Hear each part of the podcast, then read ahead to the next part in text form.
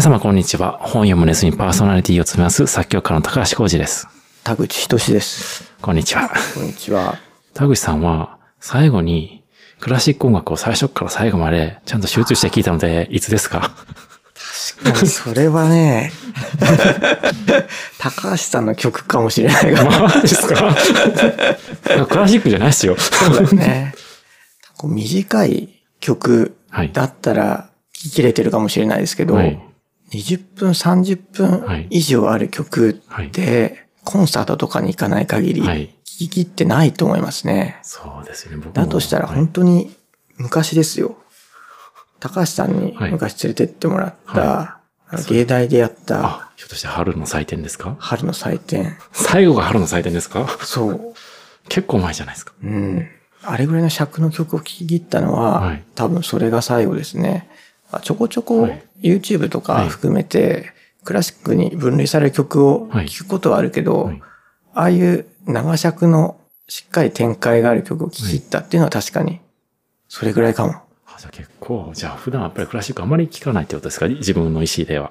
そうですね。やっぱり、ポップス、ロックとか、まあやっぱ新しいのを探しちゃいますかね。はいということでですね、今回はい紹介する本はですね、村上春樹さんの書いた、まあ、エッセイ集ですかね、音楽にまつわる、意味がなければスリングはないという本の中から、まあ、その中の一つのエッセイであるシューベルトのその他について、今回はちょっとお話しさせていただこうかなと思今回はね、います。ちょっと本当に、僕が高橋さんに音楽のレクチャーを受けようという。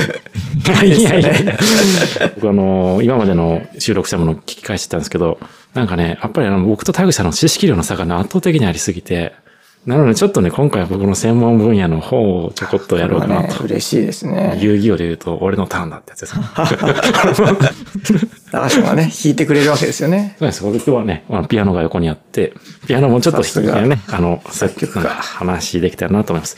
えーこの意味がなければスイングはないっていう本なんですけれども、この村上春樹さんという方、まあもちろんあの小説家として皆さんご存知だと思いますけれども、音楽の愛好家としても非常にね、あのいろんな幅広いジャンルの音楽を聞かれてまして、まあ今回取り上げるクラシックはもちろんですけども、昔のジャズもあり、なんかもう新しいポップミュージックも聴いてますよ。本当に幅広く音楽を聴かれている方で、この意味がなければ音楽、スイングはないの中でも本当に多様な音楽が紹介されてるんですね。まあ、シューベルトのソナタっていうもうクラシックの中でもそこまで有名じゃない。有名ではないことはないけど、そこまでなんか重要視されない曲なんですけど、そういう曲をわざわざ取り上げてたり、あとまあジャズえーですよね。えーシシダーボルトもまあそこまでポピュラーじゃないですよね。そうですね。そこに菅氏香さんとか、ウディ・ガセリンも入ってくるんですよね。そうなんです。で、プーランクが出てきて作曲家の、すごいな。まあ、本当に幅広い音楽ジャンル改めて読んだけど、はいすごいですね。このディスクリプションの美しさが。そうなんですよ。本当にね、シューベルトの、今回シューベルトなんですけど、シューベルトのね、その他の表現の仕方がね、もう本当その通りおっしゃる通りっていう感じなんですよね。しかも、これやっぱり価値判断はいが村上春樹なんですよね。はいはい本当に。これをこういう意味で押すんだっていう判断がね、いや、本当に村。上春樹の小説なんですよ。本当にね、これあの、文章が本当に美しいですしね。あの、この、そうなんです素晴らしい本。他の、はい多分、ロックとかポップスとかだったら、村上春樹さんがはい。書いたものうん。を、まあ、読んだ上でも、はい。多分かなり自分なりに、はい。まあ、こうだなと思うような、まあ、価値判断とか評価とかあって、自分の言葉でできると思うんですけど、はい。このシューベルトの音楽に関して、はい。村上さんの言うことを聞いて、それはわかるけれども、自分でそれをなんかこう自分なりの言葉で置き換えられるかって言ったら多分、まず無理なんですよ。あ、そうなんですか？それは。それをね、ちょっと高橋さんに、ちょっと今日、あはい、任せてください。体に染み込ませていただきたい。はい。そうですね。はい。えー今回、まあ、取り上げるのは、シューベルトのピアノソナタの17番、二丁ん。という曲なんですけれども、この曲はシューベルトのピアノソナタの中でも、まあ、本当に長い、長大な方の作品で、まあ、そもそもシューベルトっていう作曲家は、まず、そもそもですけれども、まあ、歌曲の作曲家として知られてますよね。ノバラだったりとか、マスだったりとか、うんその他にももちろん交響曲であったり、弦楽四重奏曲だったり、まあそういうジャンルのん。作品もたくさん書いてるんですけども、まあこのシューベルトのピアノソナタっていうと、例えばですけれども、ピアノ家の方がレパートリーでほとんど取り入れられないですよね。大体やっぱりベートーベンだったりとか、モーツァルトだったり、シューベルトを飛ばしてシューマンだったりとか。で、まあ、シューベルトのソナタっていうのは、なんて言うんでしょう、この村上春樹さんこの本の中にも書い書かれてるんですけど、書いてますね。まあ、扱いが本当にひどいもんだと。彼の残したピアノソナタの大半は、雨天用運動靴並みの冷ややかな扱いしか受けてこなかったと。本当にそうなんですよね。めったに利用されないわけですね。そうなんですよ。だから、本当に自分のリサイタルをするって時に、シューベルトを取り上げる人は本当に少ないと思います。それは一体なぜなんですか？やっぱりシューベルトの、まあ、あの、特徴として、やっぱり歌曲が得意なことがあって、やっぱり、その旋律自体が美しいとか、あそういうことが非常にあの得意であって、それをどういうふうに展開するかっていうことが、あまりそこまで得意じゃないんですよね。で、よくシューベルトでえー言われる評価の仕方で、あの、交響曲とかもすごい1時間ぐらいあったりするのもあるんですよね。で、よく言われるのが天国的な長さっていう、半分悪口なんですけど、まあまあ、そういう評価をされるような形で、それ自体の旋律自体はすごく綺麗な旋律なんだけど、それがずっと続くって感じであってベートーベンはちょっと違ってて、旋律自体はそんなに美しくないかもしれないけど、それがどんどん構築されて、すごくこう、切迫感があるような展開があるので聴き入れるっていうのがあるんですけどシューベルトは、その後展開の仕方がちょっと異なるんですよね。それは、なんというか、まあ、ドラマチックに起伏に富んでいるかいないかってことですか、それともまた別の話ですか？なんかこう、本当に隙があるんですよね。だから僕がね、あの、よくあのシューベルトのピアノソナタをね、評価するときに感じてるのが、シューベルトは弾いてて楽しいんです。おおで、ベートーベンは聴いてて楽しいっていうのが僕のイメージです。その心は、なんだろう、その、ベートーベンのところ、とあの、作曲の作品だと、弾いてるときに全体を見た、見通しながらこうやらないと、ここう本当構成がしっかりしてるから、例えばここで強く弾きすぎちゃうと、後が盛り上げられないとか、もうどんどん強くしないといけないから。でシューベルトの場合は、その時弾いてて心地よくて、そのままずっと弾けるみたいな感じです。なるほど。だからこうカラオケ的な感じで弾けるから、僕はなんか弾くのがすごい好きです。村上さん、そういうこと言ってますね。ベートーベンとかの構築性に対して、はいシューベルトはいの内面的な、まあ、細やかさというか、まあプライベートな印象みたいなものが自分の推しなんだということを言ってます。まさにそれなんですね。ああ、でも、わかりますね、その感覚、本とかでもあるな。あんまり完成度が高くて、はい。しっかりよくできてるものって、はい。二度読みたくならないんですよ。確かにわかります、それは。うん。それよりも多少隙があって脱線したりとか、まあ、オチが物足りなくても、やっぱ豊かな細部を持ってる作品って、結構何回も読みたくなるんですよね。ああ、僕も映画とかもそうです。なんかこう、むちゃくちゃ面白い映画はなんか、あんまりもう一回見たくなくて、なんかこう、そうなんねかどうでもいいものを もう一回見ちゃったりするんですよね。そうなんですよね。なんか水枯れするとかね、はい聞き疲れするっていうのもあるかもしれない。まあ確かにシューベルトのその他は、まあだからそういう意味でちょっと若干 BGM より的なところがあるかもしれないですね。シティポップじゃない。シティポップとは違います。小物哲也です。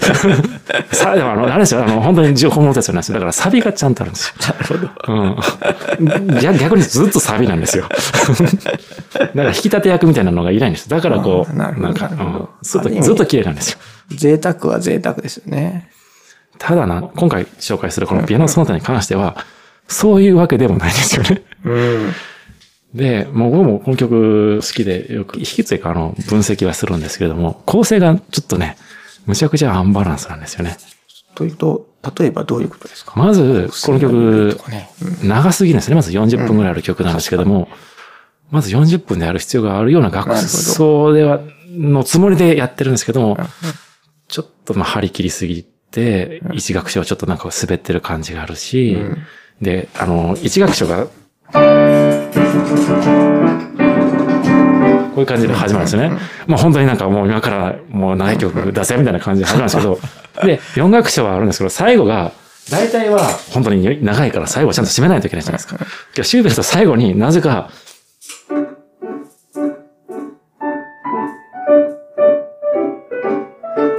で、こういうなぜかね、超可愛らしい学生でおって、しかも特に展開せずに終わっちゃうんですよね。え、なんでこんなにちょうだいで今までこんなにやってきたのに、最後、これみたいな。子供の散歩みたいな。そうなんですよ。で、なんか、もう、しかもアレグロモデラートですから、そこまで速くない楽奏で、すっごい台無しにされた感があるんですよね。構えはこうドーンと巨大絵画みたいな感じなんだけど、なんか中身は割と庶民的みたいな。そんな感じで、そんなに。この曲自体はいいから、最後の楽章だけで一曲にしたら絶対もっとみんなキャッチーだし弾くし、一楽章だけでなんか独立させたら、それはそれでいいのかもしれないですけど、それを四楽章まとめてピアノソナタとして発表して、なんか本当になんか最後台無しにしたって感じがあるんですよね。まあ、音楽で内容っていうのが何なのかわかんないけど、はいなんていうか形式と内容のミスマッチみたいなものがあるわけですね。本当にミスマッチがあって、でもこのシューベルトって作曲家はおそらくピアノソナタなんかを見てると、ベートーベンにむちゃくちゃ憧れてる感じがあって、この曲なんかも本当にベートーベンのなんかソナタをすごい意識してるなっていうのが、ところがあって、一つ気になるのが、なんかこの、こういうなんかちょっとこう微妙な和音を使ってるんですね。でその和音がなんでこれ使ってるんだろうと思ったんですけど、ベートーベンのソナタで18番ですかね。このさっき使った和音、この和音から始まる曲があって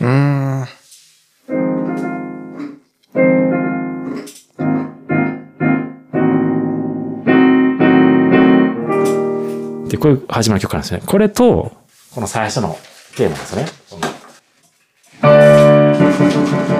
のタタタタタテっていうのが、おそらくですけれども、この超有名なワルトシュタインですよ。で、この二つをなんか混ぜたような感じなんですよね。ああ、なるほど。ベートーベンに超憧れてるんだっていうのがあって、あの、他にも、あの、破綻調の曲とかで、もう本当丸パクリみたいな曲もあるんですよね。言うと怒られるんですけど。だからそのベートーベンのこういう壮大な感じの要素を真似してるんだけど、そこに自分の個性もちょっと入れようとして、なるほど。うまくいってない感じがどうしても僕は感じちゃうんですよね。なるほど。日本の近代西洋画みたいな悲しさがありますね。なんかそれ、確かに。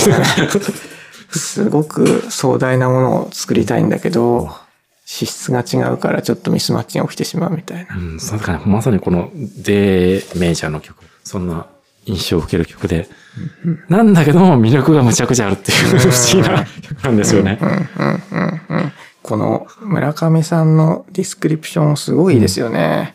取り留めなく長すぎると。長いです。長いしです。かしそこにはその歌詞を補ったあまりある奥深い精神の率直なほとばしりがあると。そのほとばしりが作者にもうまく投与できないまま、パイプの漏水のようにあちこちで勝手に噴出し、そなたというシステムの統合性を崩してしまっているわけだ。そうなんです。これいいですよね。本当に。最高だな。その他形式がそもそもなんか何のために使われてるのかもいまいちもう 捨て去ってる感じがあるんですよね。にも読もない崩れ方によって世界の裏を叩きまくるような。すごいね。そこ そこまで行くとなんかもう村上春樹ですけど。なんかこの価値の転換の仕方がいいですよね。村上さんもここで形式的に問題があるということを認めつつ、まあそれが逆に価値なんだっていうふうにひっくり返してるのがね、いいですよね。そうかなと思っちゃうな。それを読んでから聞いてどうでした？まだでも、その展開で聞いてないじゃないですあ、か。はい。だからその形式的な、言ってみれば不一致とか崩れ方みたいなものっていうのを体感的に分かっていないんだと思います。形式的に崩れてるとか、形式的な強度が足りないみたいなのって、やっぱり比較があるじゃないですか。相対的な。あはいベートーベンを聞き込んでるから、はいシューベルトの形式的な弱さが分かるみあ、たいな。はい。多分そういう比較の軸が自分の中にしっかりないかあら、まだピンとこないんだと思いますよ。もうケチをつけようと思えばいくらでもケチつけるんですけど、例えばですよ。この。その他形式がどういう形式かってわかります？説明してもらっていいですか？その他形式っていうのは、ざっくり言うと三部形式なんですね。で、まず、まあ、ABA 形式なんですよ。で、A の部分で、第一テーマと第二テーマっていうのがあるんですね。第一テーマと第二テーマが、あの、対照的なテーマが使われる。で、その次の B の部分で、その第一テーマと第二テーマを使って展開するわけです。いろんなことを、まあ、作曲家の人それぞれなんですけど、は反抗形型にもどんどん切迫するように、同じテーマが現れたりするように。また A の部分に戻るんですけど、また最初言った第一テーマの第二テーマがまた再現される。っていうのは、まあ、ざっくりとしたその他形式なんですね。で、さっきの説明で言うと、第一テーマと第二テーマっていうのは対照的じゃないといけないわけないです。なんですけど、シューベルトのこの第一テーマがむちゃくちゃよく似てるんですね、そもそも。第一テーマ弾くと、これがモチーフになってるんですけど、あの、タータっていうリズムと第二テーマが、リズムが一緒なんですよね。だから、なんか、第二テーマが出てきたときに、ああ、そうか、第二テーマね、みたいな感じになっちゃうんですよねベートーベンだと本当に対照的にパンとこう出したりするんですけどシューベツの場合はなんかこう、結構即興的な部分があるから、ちょっと第一テーマにちょっと引っ張られてる感がちょっとあるところがあるかなっていうのがありますね。そうか。そういうルールがあるのか。あと、まあ本当に構成的な問題としては、あのー、第一テーマが第一テーマってはっきりわかるのに、もうすぐに違う展開をしちゃうんですね、もうすぐに。だからこの曲の場合だと、って言った後にすぐ違うもう単調に行っちゃうし、この後、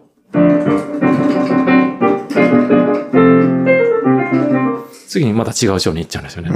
もうこんな8小節後に違う章に2回も行ってるっていう、それはもう、もう、その章がはっきりと分かるっていうことが大事なのに、あっち行ったりこっち行ったりっていうのがあるっていうのが、えー吉田秀和さんだったかな？ああ、はいはい。で、あの有名なー、シューベルトのその他のことをなんて書いてたのかな？威勢よく始まりはするものの何かゴタゴタして掴みにくい。面白い学奏はいろいろとあるのだが、いろいろと行ったり来たりして結局どこにいたいのか わからなくなるみたいな。だから本当にいろんなことすぐどっか行っちゃうんですけど、すぐまた別のとこ行っちゃうから、あ結局ど、何帳みたいな感じになっちゃうんですなよね。るほど。ああ、そうか。そうすると、やっぱり構造自体がはっきり見えないというかそう。構築が弱く見えてしまうわけですね。第二テーマもすぐに違うことやっちゃいますし、その壮大にしたいからいろんな要素を詰め込むんだけれども、ベートーベンの場合はいろいろどっか行かないんですよね、そもそも。行きたい方向はもうずっと一直線に進むんですけど、シューベの場合はもうあっち行ったりこっち行ったりって、女子の買い物みたいな感じですよ。よくカフェに行かなきゃいけないですね。結局何買いたいのって感じですあれなんですね。ベートーベンの方がだいぶこう、まあ、立地的な分窮屈でもあるっていうことなんですかね。まあ理性の働きをすごく感じるますよね。シューベルトの場合はなんか直感的な感じでなる。ほど。わかりますね。文章を書いててもそうですよね。その説、その章に関係ない情報が入ってしまうこととか人っていますよね。まあそれが面白かったりすることもあるから困るんだけど。シベはそれが面白いからいいんですけどね。ありますね。論文指導だったらバッサリやられるやつですよね。あそうですねここいらないよね、みたいな感じで。面白いのに、みたいな。面白いんだけど、その後としてはちょっとダメだよねっていう。やっぱりね、一直線に突き進まないといけないですよね。この曲、村上春樹の小説で登場してるのを覚えてます？ああ、何でしたっけ海辺のカフそう、のカフカで車の中で聴けるんですよね。梅のカフカ、そういえば田口さん見に行きましたよね。そうですよ。蜷川演出のねそうですね。。僕だから、この、その他出るのかなと思って聞いてたら全然出てこなくて。それは出てこないかと思って。相当こだわりがある曲なんでしょうね。いや、なんかこの曲はね、本当にね、村上春樹さんが本当に、だから言葉でうまいこと説明してるんですけど、僕では言葉に説明できない魅力があるんですよね。しなんかよく質問で無人島に持っていくかって言ったら持っていかないんですけど、ないとちょっと寂しいよなっていう曲なんですよね。で、まあ、このエッセイではこのソナタをいいろんな演奏家で聴いてて CD を比較してるんですよね。そう、それも気になるんですよね。で、この、僕もいろいろあの、聞けるものは比較して聞いたんですけど、おっしゃる通りって感じなんですよねああ、。そうなんですか。この村上春樹さん、ノルウェーのピアニストのアンスネス、すごい有名なピアニストですね。僕があの、デンマークにいた時に、僕の書いてた音楽院で教えてたんですよね。あそうなんですよ。すごい。もう一時期だけなんですけど、まあそのピアニストの、が本当に素晴らしいんですよね。うん。本当に自然に弾いてて、なんかこう、これを自然に弾くってすごく難しいんですよね、多分。シューベルト以外でもそういう個性があるんですか、アンスネスのピアノっていうのはこう、作為的なことをあまり感じないから、こう、しっくりとくるっていう、なんなるか、ほど。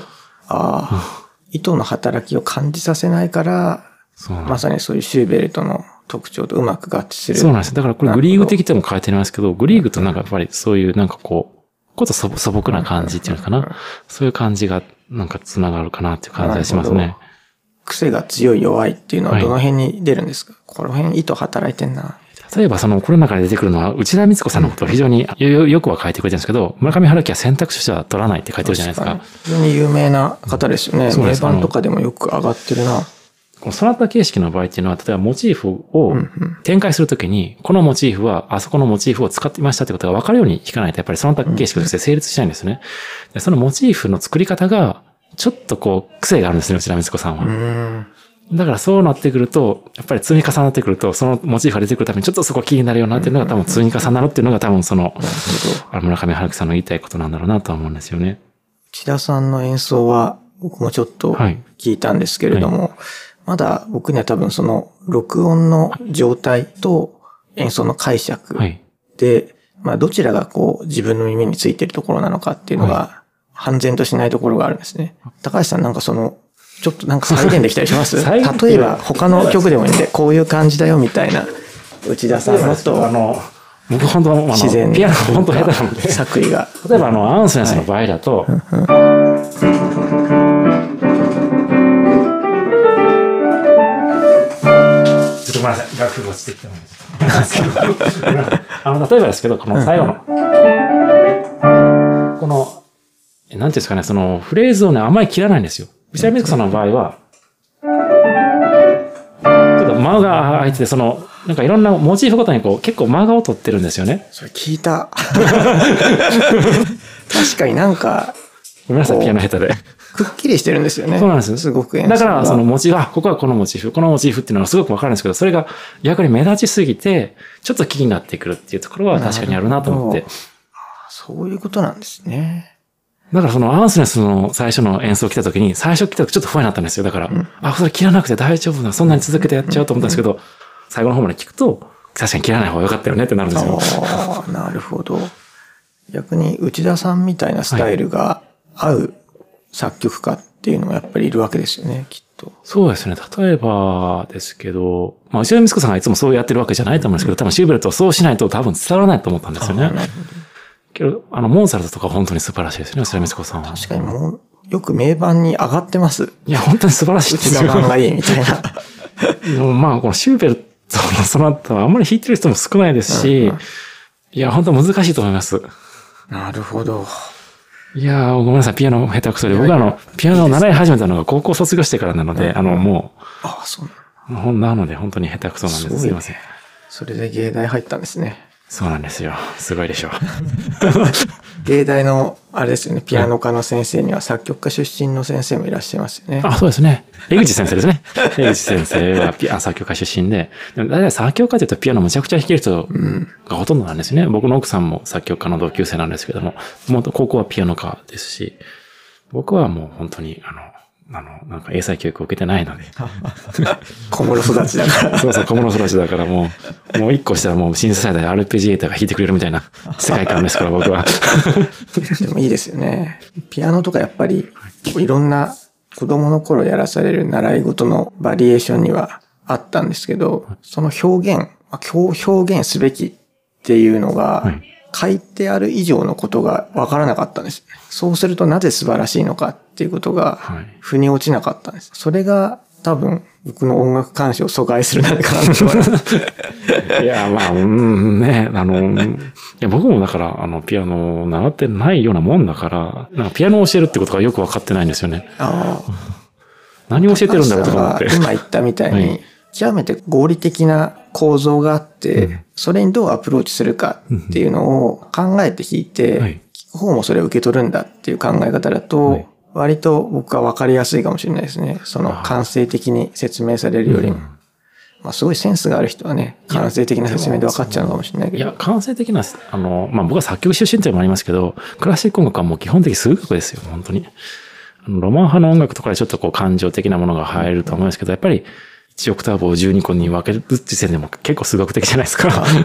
で、和声もハーモニーも行く方向がある程度決まっててってなると、やっぱりそういう視点がないと、このクラシック音楽っていうのはやっぱ演奏は難しいと思いますね。うん、聞く方もね、ある程度そういうところが必要なのかもしれないですね。絶対必要です。あの、楽しいです。中にはなんかでも不思議な天才がいますよね、何でも。そうです、ね、スポーツとかでも、まあ、理屈が貫徹してる部分があるじゃないですか。はい、ただなんか、理屈じゃないところで理解して、より合理的にできてしまうような人って、なんかいますよね。いますし、シューベルトなんかまさにそうかもしれないですね。確かに。あの、まあ、そういう能力がないと、やっぱり作曲家としてはやっぱり残らないですよね。やっぱり、理性的な部分も絶対必要だし、そういうなんか、ね、言葉では説明できない。ね、シューベルトなんかまさにそこがあるから、このソナタは生き延びてるようなもんですし。理屈として素晴らしいというのは、はいクロート受けする重要はない条件だけど、一発で分からせるみたいなね。そうなんです。まあ、このソナタ一発でわかんないですけどね。これはそうです。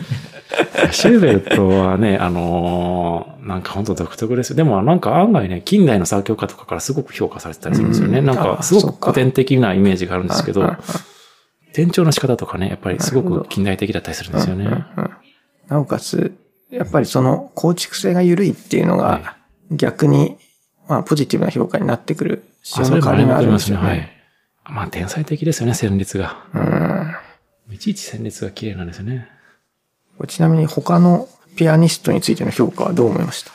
ピアニストについては、もうなんかもう本当おっしゃる通りであって、例えばあの、えー謎の楽器は何なのハンマーフリューゲル・コンラート・グラーフというま楽器。あの、フォルテピアノ、当時の楽器だと思うんですよね。だから、今言っている、いわゆるモダンピアノで、えーシューベットの時代は作曲されてないので、あの、今以上に、あの、このダイナミクスって音が強いとか弱いとかっていうのをシューベットはフォルテッシモとか書いてるんですけど、そこまで出ない楽器だったんですよ、当時は。なので、それの時代に合わせた楽器で演奏してるっていう感じだと思うんですよね。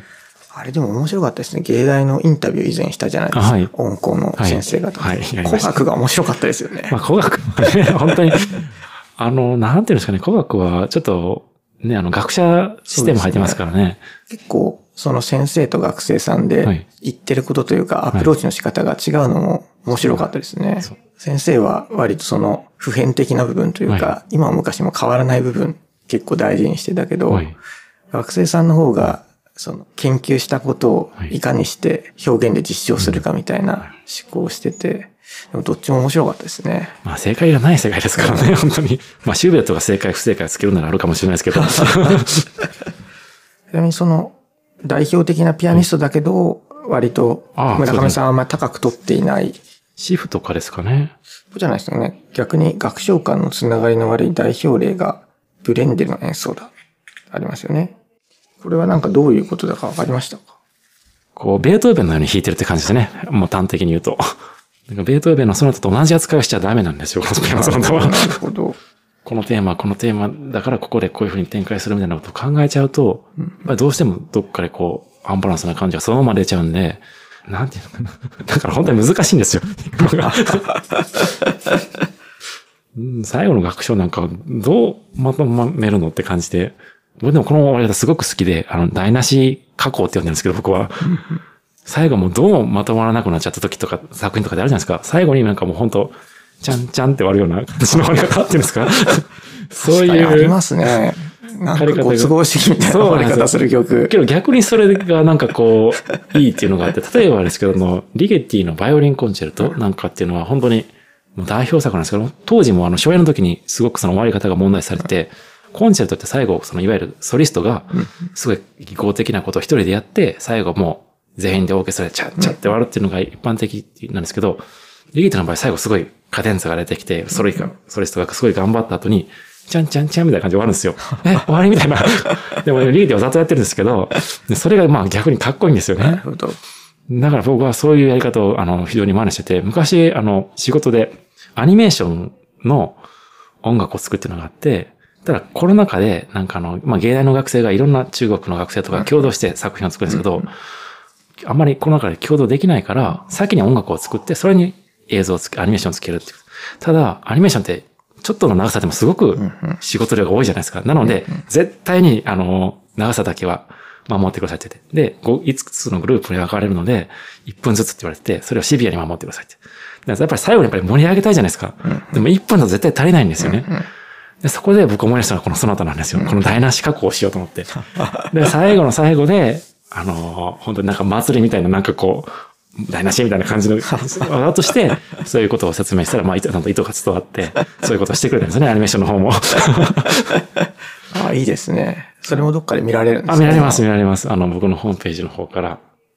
クールな感じですよね。どういうことですか？すごいしっかりやってきて、ほらよ、みたいな。いや、でもなんか、それはもう一つのやり方としても僕は定着したもんだと思ってるんですよね。石の卓球を思い出しましたね。あ、ピエール滝が捕まって、はいでなんかこう、契約問題とかね、はいいろいろこう、発売に関するいろんなお知らせ、多分、リリースが中止になったとか、はいそういうお知らせが来たみたいなのを SNS に上げた後、はいだとよって一言書いてあなるほどね。だとよですよね。その、そう、そういう、あの、その、そういうかっこよさがね、あの、やっぱり憧れるとこあって、もう、シューベルトはそれを意図してやってないんですけれども、そういう魅力は今の時代から見ると感じるところありますね、このその他は。最後にそれやっちゃうみたいな、勇気あるね、みたいな感じにも見れるんですよね。この前まで扱ってきた、はい。まあ、ウェルベックだったりとか、セリエ、はいアノマリーだったりとか、逆ですね。そうですね、確かに。もう最後、どんでん返して終わるんじゃなくて、だとよ、もうもうそうらしいっすよ、みたいな感じですよね。飽きた、みたいな。ああ、本当だ、秋田の違いですね、このでも、でもそれがね、魅力になるっていうのはかっこいいですよね。本当に。で、他になんかこう、共産圏の旧ソビエトの演奏家の話も書いてありますあはいね。これ聞いたことありますか？ありますよ。あの、一応一通り聞いたんですけど、確かにね、本当にもう村上春樹さんの言う通りで、ちょっとそれは視点が違うよと。金メダル級の体操競技と書かれてますね。なんかもう本当にこれをなんか確かに弾くと難しいんですよ。エチュードのように弾くんですね。こういう感じでなんかこう、なんか、エチュードなの？これは？みたいな感じの、あの、印象を受けちゃうんですよ。やっぱりあの、どうしても。エチュードの印象って他の言葉で言い換えると、例えばどんな感そこに魂がないって感じですかね。から練習なんですよね。じなるほど。とにかく、指はよく動いてるなそういう感。じの、だから、そこそんなに早く弾かなくていいよってところですごく早かったりするんですよ。なるほど。まあ、ある種その、技巧の、まあ、ひけらかしじゃないけど、なんかそうしないと、なんかこう、ピアノとしての存在意義がないような感じが感じてるのかもしれないっていうふうに。なるほど。なんかフィジカルな印象が強いっていうことでしょうね、きっと。そうです。なんかこう、のピアニストというものはそういうものだっていう考え方なんですよね。なんか、この辺の表現も面白いですよね。いや面白いですよ共産主義ジョークじゃないけどさ。シューベルト的曖昧さは飛ぶ力綺麗さっぱり、弁証法的に吐き出されてしまっていやー、本当にうまいこと言うなと思います、この。そうなんですよいね。や、これがね、すごいなと思って。これでも、改めてパラパラって読んでみたけど、このシューベルトのところすごくいいんですよね。他も別にいいんだけど、相当好きですよ、この曲のこと。そうですよね。これね、最後のところもいいですよね。クラシック音楽を聴く喜びの一つはっていうところ。自分だけの引き出しを持つことによって、その人の音楽世界は独自の広がりを持ち、深みを持つようになっていくはず。最後はね、決まってますよね。僕は結局のところ、血肉のある個人的記憶を燃料として世界を生きている。もし記憶のぬくもりというものがなかったとしたら、太陽系第三惑星上における我々の人生は、おそらく耐え難いまでに寒々しいものになっているはずだ。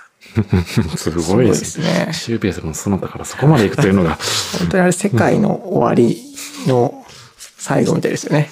まあ確かに、無人のところでこう一人膝を抱えている村上春樹が見えるようですよ。すごいですね。このソナタそんななんかこう深夜な感じはしないんですけどね、そこ。いや、だからその、なんていうのかな。その他形式ってやっぱりその理性の働きがもうものを言う世界の感もあるんだけど、そこに穴だらけのものが急に理性じゃない部分がいっぱい入ってるところが逆に魅力なのかなと思って、なんかこう、音楽って抽象的だから理性じゃない部分を表せそうな気がするじゃないですか。だからそういうところを理性的なそなたでやろうとするんだけど、失敗してるっていうところが、逆にその理性じゃない部分の想像力を無限に広がるようなところをこう書き立てるような魅力がある曲だと僕は読んで思いましたけれども、ただやっぱりこの曲でも本当魅力的なんですよ、普通に。もうむちゃくちゃですけど。いいですよね。そなたの穴だらけさという話。やっぱり村上春樹の生きた時代みたいなものを反映されてますよね。あ、そうなんですか。多分こう、60年代みたいなこう、モニュメントの時代じゃなくて、はい個人の時代、はい。個人の小さな記憶の集合の時代、はいはい。そういうこう政治の時代からその先に歩み出したはい。この作家の価値観が、なんかこういう音楽の評価とかディスクリプションにもしっかり刻印されてる気がしますね。そうか、村上さん。勝手に思っちゃうけど。いやーうん。だから田口さんももう帰ってもう一回聞いてください、このそのそうですね。ちょっと今度は最後まで聞き切りますよ。全部聞いてください。わかりました。リヒテルの演奏で。生きてるか。何点ぐらい与えてたか。いや、一番低いやつだと思います。で はでは、ではでは。こんな感じにね、しましょうシュー。ペットのその他みたいにならないように。まあ、こんいずれまたね、高橋さんに弾いてもらう機会があったら嬉しいですね。僕下手くそなんで。いやよかったですよ。なんかちょっと分かった気になりました。気になっただけだけど。まあね、クラシックは奥が深いですよ。そうですね。確かに。まあ、これからもちょっとそういう回あったら嬉しいなと思っております。はい。それでは皆様、この辺りでさようなら。さようなら。本屋。